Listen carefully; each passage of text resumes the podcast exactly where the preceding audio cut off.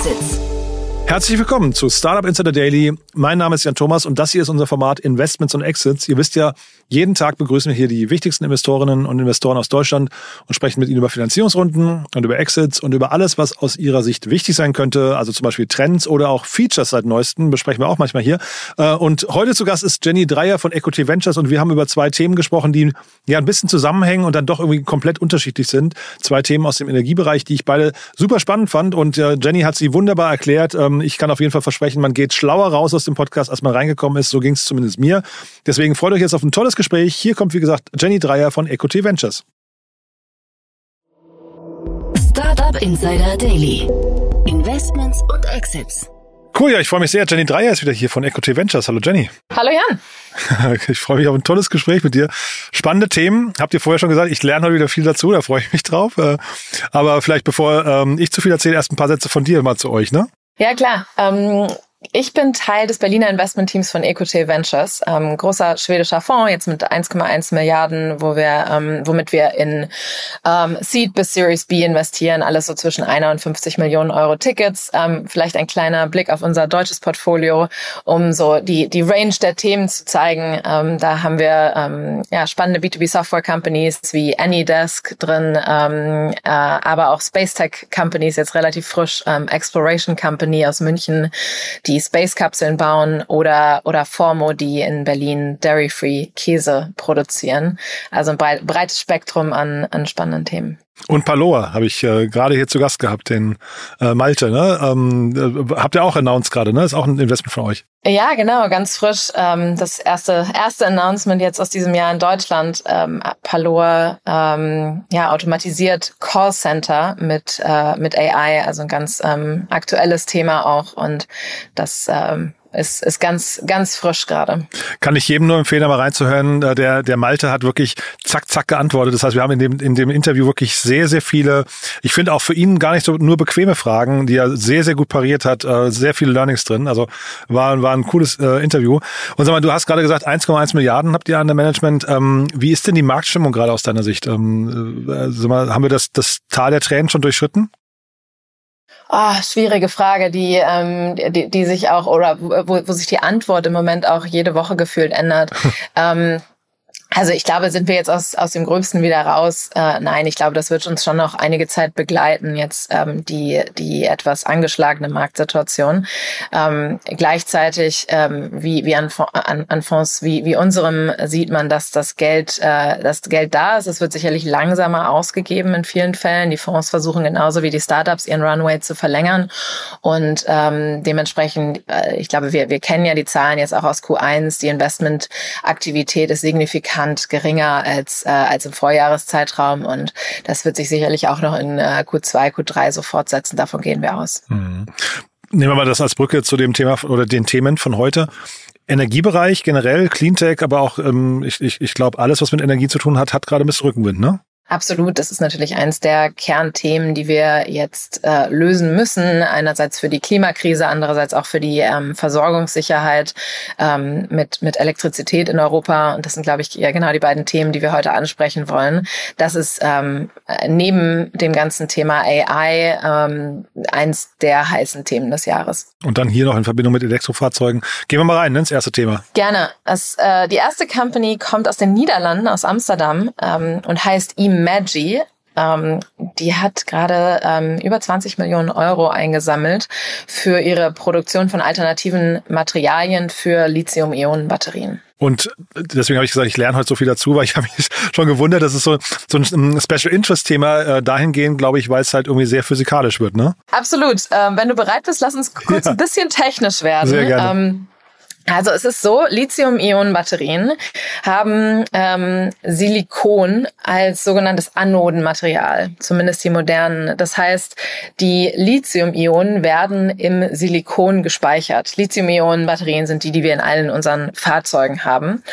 Und das Problem mit diesem Silikon ist aber, dass es anschwillt, dass es zu stark anschwillt, wenn es eben mit Lithium-Ionen geladen wird. Und ähm, das äh, ja, ist eine Gefahr für die ähm, Sicherheit von Batterien. Und diese Firma Imagi aus, aus den Niederlanden hat ähm, ein, eine neue Form von Silikon entwickelt, äh, also eine neue Form von Anodenmaterialien, die ähm, durch ähm, sogenannte Mikroporen dafür sorgen, dass ähm, mehr, mehr Lithium-Ionen gespeichert werden können auf geringerem Raum. Mhm. Ähm, und das ist, äh, klingt jetzt erstmal extrem spezifisch, hat aber einen, ähm, einen wahnsinnigen Impact, weil es dafür sorgt, dass höhere Energiedichte bei Batterien hergestellt werden kann. Und höhere Energiedichte ist so der heilige Gral bei Batterien. Bedeutet, dass du durch bei, bei weniger Gewicht, ähm, ähm, also weniger Gewicht brauchst für die Batterien, äh, gleichzeitig eine höhere Speicherkapazität hast, ähm, was natürlich attraktivere ja, Gerätefunktionen ermöglicht. Also äh, längere Ladezeit Laufzeit oder längere, längere Nutzungsdauer für, für, für Elektrofahrzeuge insbesondere. Und ähm, ja, das ist natürlich ein Kernthema, um die Elektrifizierung der Wirtschaft voranzutreiben, nicht nur beim Auto. Und deswegen ähm, hat das einen wahnsinnigen Impact und ist ganz, ganz spannend. Ich glaube, gerade beim Auto ist ja für viele noch so dieser, dieses sich immer noch für Verbrennermotoren zu entscheiden, hat ja viel damit zu tun, dass man einfach den Vergleich zieht zwischen dem, wie weit komme ich mit einem Elektrofahrzeug und wie schnell lädt's auf und so weiter und so fort. Und ich glaube, da ist ja die Batterie hinterher eigentlich der entscheidende Punkt. Ne? Also wenn man das mal irgendwann löst, dann kann man sich vielleicht sogar irgendwie vorstellen, in der Zukunft fährt man vielleicht sogar doppelt so weit mit einer, mit einer Ladung, ähm, als, als es vielleicht ein herkömmlicher Verbrenner kann und äh, vielleicht auch noch günstiger. Ne? Ja, ich glaube, wir sehen der Resistenz auch aus der breiten Bevölkerung, dass äh, viele eben nicht bereit sind, ähm, signifikante Einbußen bei der Leistung ihrer Geräte zu machen, nur um ähm, eine nachhaltigere Technologie zuzulassen. Das heißt, wir müssen dahin kommen, dass eben Elektrofahrzeuge ähnlich, wenn nicht genauso leistungsfähig sind, auch was die, die, die Range angeht, äh, wie ein, wie ein ja, äh, konventionelles äh, benzinbetriebenes Fahrzeug. Und da ist das der Schlüssel Schlüssel zu. Mhm. Wir sehen ja hier so Unternehmen wie Northvolt, ne, so diese, also ich glaube, ich habe es nicht mehr genau in Erinnerung, ich glaube so 20 Milliarden oder so waren die ähm, äh, bewertet. Ne? Das ist dann aber kein Konkurrent zu Northvolt, über den wir hier sprechen, sondern eher jemand, der seine Technologie, weiß ich, lizenziert oder so, ne? Ähm, genau, also das ist, die, die sind ja vielleicht auch Zulieferer für Northvolt. Zulieferer, ähm, ja. mhm und würden, ähm, also haben jetzt ein Pilotwerk äh, aufgebaut ähm, und wollen jetzt die Produktion, äh, Produktionskapazität signifikant erhöhen mit dieser Runde. 20 Millionen haben sie, wie gesagt, eingesammelt. Ähm, damit werden sie, ähm, denke ich, eine größere Anlage bauen und, ähm, und gegebenenfalls auch ähm, mittelfristig das äh, lizenzieren. Und in diesem ganzen Energie- und Cleantech-Bereich sieht man aber schon relativ viele VCs, die eigentlich vielleicht normalerweise sagen, dass sie Hardware-Startups eigentlich nicht unterstützen. Ne?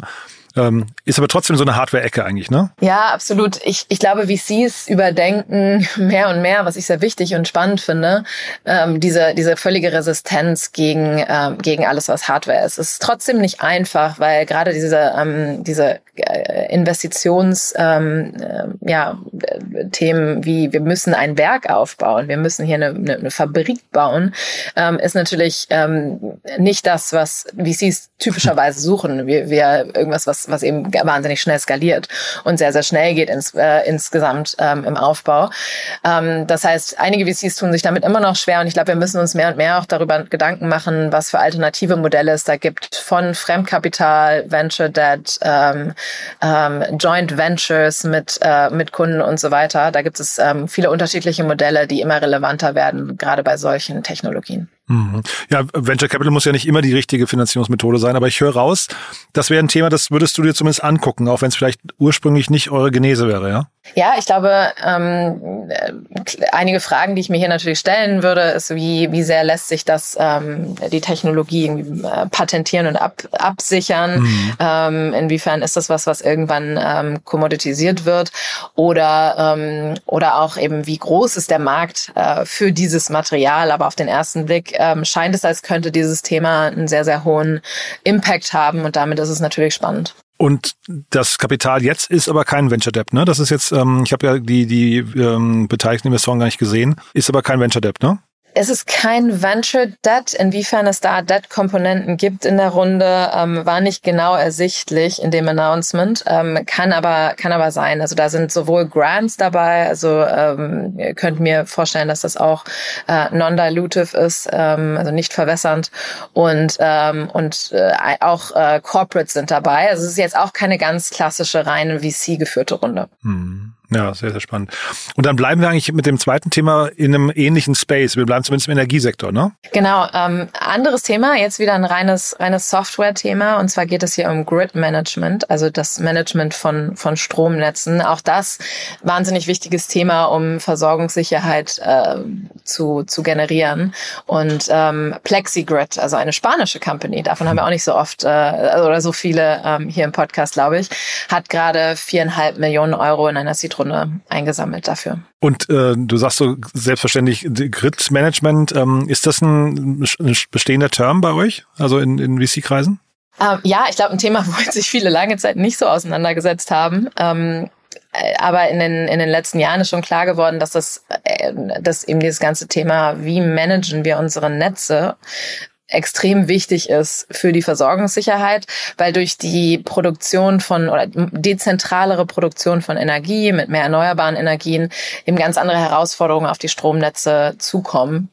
Und die müssen gemanagt werden und da kann auch Technologie wie, ähm, wie AI extrem helfen, um äh, ja, Stromnetzbetreibern, ähm, äh, Stromnetzbetreiber dazu, das ist zu ermöglichen, diese Versorgungssicherheit herzustellen. Das wollte ich gerade fragen. Also Stromnetzbetreiber oder so, so Versorger, das sind dann quasi die Zielgruppen auch von dem, von dem Tool, ne? Genau, also das Tool schafft es, ähm, die Versorgung der Abnehmer so anzupassen, ähm, dass das äh, Angebot, also Angebot und Nachfrage besser aufeinander abgestimmt werden. Das ähm, ermöglicht dann eine effizientere Nutzung der bestehenden Infrastruktur. Also so ein Klassiker da ist, du lädst das Auto eben dann, wenn der Strom verfügbar und günstig ist und ähm, wenn er aber gerade an anderer Stelle benötigt wird, ist es vielleicht nicht essentiell, dass dein Auto sofort geladen wird. Das ist jetzt so ein sehr plakatives Beispiel. Das kann man natürlich natürlich auch im industriellen Kontext noch ganz anders, ähm, ganz anders beschreiben. Und da geht es immer um das, um das Peak Shaving. Also insbesondere bei den erneuerbaren Energien ist es eben wichtig, dass, ähm, dass wir da sehr flexibel bleiben, weil man weiß eben nicht, wann die Sonne scheint, wann der Wind weht. Und, ähm, und die, die Technologie schafft es eben, diese, ähm, diese Flexibilität zu schaffen. Sie hatten ja, glaube ich, in Ihrer äh, oder im Artikel, den ich gelesen hatte, äh, stand irgendwie drin, 35, 40 Prozent der der ähm, äh, des Energieverbrauchs wird abgesenkt. Ne, das klingt schon sehr, sehr, also wäre eine gravierende gravierende Menge, die man da irgendwie, also sehr sehr effizient, was man da schaffen würde. Ist das realistisch? Ja. Das kann ich mir, da möchte ich mir technisch, technisch nicht anmaßen zu bewerten. Mhm. Ähm, aber ich kann mir schon vorstellen, dass man dadurch extrem viele Kosten sparen kann und ähm, eben die Versorgungssicherheit ähm, dadurch ähm, auch erhöhen kann, dass man, ähm, dass man eben diesen, diese Peaks ausgleicht, die, ähm, die im Supply und auch im Demand herrschen und mhm. die besser matcht. Die Grundvoraussetzung dafür ist allerdings, und deswegen äh, kommt diese Firma auch aus Spanien und nicht aus Deutschland, ähm, ist die, die Verbreitung von den sogenannten Smart Meters, also intelligenten Stromzählern, die in Spanien ähm, vor Jahren schon regulatorisch durchgesetzt wurden und deswegen, ich glaube, fast zu 100 Prozent verbreitet sind. In Deutschland sind wir da derzeit noch bei nur 13 Prozent, ähm, also weit weg davon, unsere Stromnetze so intelligent zu managen. Ach, sehr spannend. Also tatsächlich Regulatorik, die auch mal was bringt, muss man sagen an der Stelle. Ne? Also eigentlich, eigentlich cool. Und du hast gerade gesagt, KI ist hier ein Thema. Ähm, ist das wirklich, ist, also vielleicht kannst du auch mal so, so nochmal deinen Eindruck über dieses ganze Hype-Thema KI. Ähm, ist das momentan so ein, so ein Feigenblatt-Etikett, was man überall draufklebt auf jedes Pitch-Deck oder setzt sich das wirklich tatsächlich durch und ist dann vielleicht wie hier Kernbestandteil der Lösung? Ja, tatsächlich, das ist im Moment die große Herausforderung, glaube ich, für, für jeden VC, dass ähm, AI und also KI wieder auf jedem Pitch-Deck draufsteht und ähm, man genau reinschauen muss, was bedeutet das überhaupt? Was, was nutzt diese Firma genau? Ähm, ist das wirklich nur ein Buzzword oder gibt es hier eine intelligente und sinnvolle Nutzung von künstlicher Intelligenz für die Technologie, die sie anbieten? In diesem Fall würde ich sagen, Stromnetze sind extrem komplex und ich kann mir durchaus vorstellen, dass die diese ja eine, eine künstliche Intelligenz in irgendeiner Form äh, hier durchaus sinnvoll ist und und sinnvoll eingesetzt werden kann. Aber das müsste man sich dann auf jeden Fall im Detail anschauen. Aber eigentlich können wir wahrscheinlich generell sagen, sobald viele Daten da sind, Zeitdruck und ähm, vielleicht hinterher auch nochmal irgendwie ähm, ja schnelle Entscheidungen getroffen werden. Ne? Also das, das sind schon so Grundparameter, wo, wo AI wahrscheinlich Sinn macht. Ne? Ja, absolut, genau. Äh, und hier, das sind, das sind ja wirklich maximale Datenmengen, wenn man sich vorstellt, dass die, die Daten von allen Windkrafträdern, von allen ähm, Photovoltaikanlagen, ähm, von, von den Verbrauch von Millionen von Haushalten und, äh, und ähm, industriellen Nutzern äh, zusammenfließen. Ähm, da kann ich mir schon vorstellen, dass das durchaus komplexe Optimisierungsprobleme ähm, sind. Nee, sehr cool. Aber dann vielleicht noch eine letzte Frage kurz dazu. Ähm, du hast jetzt gesagt, die brauchten diese Smart Meter, deswegen sind sie in Spanien. Dann können die eigentlich auch gar nicht so leicht expandieren, oder? Ja, ich, ich weiß gar nicht genau, welche anderen oder wie andere Länder da aufgestellt sind. Ich glaube schon, dass in Deutschland diese Technologie sich noch extrem schwer tun könnte. Ähm, ich weiß nicht, ob es vielleicht lokale Netze gibt, die da gemanagt werden können. Da, da bin ich auch überfragt, muss ich zugeben. Aber ich kann mir durchaus vorstellen, dass, ähm, dass es äh, nicht ganz einfach ist, das in allen Ländern auszurollen. Hm. Cool. Du, tolle Themen, Jenny, muss ich sagen. Haben wir was Wichtiges vergessen? Nö. Nö. Mehr solcher Companies. Ich glaube, ja, mir macht es extrem viel Spaß, mir die, die, die Themen rund um Energie, Elektrizität, Grid Management und so weiter anzuschauen. Äh, auch in Deutschland haben wir da ja einige und ich glaube, das sind genau die Themen, die es jetzt braucht ähm, für, für auch die deutsche Wirtschaft. Ähm, deswegen bin ich gespannt, was da noch so auf uns zukommt. Sehr cool. Da hast du eigentlich meine letzte Frage vorweggenommen. Ich wollte nur fragen, ob du gerade so, ob so kribbelt bei bestimmten Themen, wo du sagst, die würde ich gerne mal sprechen oder mehr davon sehen. Das wären jetzt eigentlich die Themen? Ja, das ist definitiv eins. Ich glaube, wir stellen uns natürlich immer die Frage, was, was, also die, die Frage, why now? Also warum ist jetzt der richtige Zeitpunkt für eine Technologie? Die Frage stellen wir uns bei jeder Firma, die wir uns anschauen. Was ist so der, der eine technologische, gesellschaftliche Trigger, der dafür sorgt, dass diese Firma jetzt aufkommt, statt vor fünf Jahren oder in fünf Jahren. Und ähm, bei dem Thema Energie ist es natürlich, ähm, liegt es auf der Hand und äh, deshalb ist es gerade ein sehr spannendes Thema. Sehr cool. Jenny, lieben Dank, dass du da warst. Hat wie immer Spaß gemacht und ja, bis zum nächsten Mal. Ne? Danke dir, Jan. Bis zum nächsten Mal. Bis dahin. Ciao. Ciao. Startup Insider Daily, Investments und Exits. Der tägliche Dialog mit Experten aus der VC-Szene. Ja, das war Jenny Dreier von EcoT Ventures und das war Investments und Exits für heute. Mir hat's großen Spaß gemacht, ich hoffe euch auch.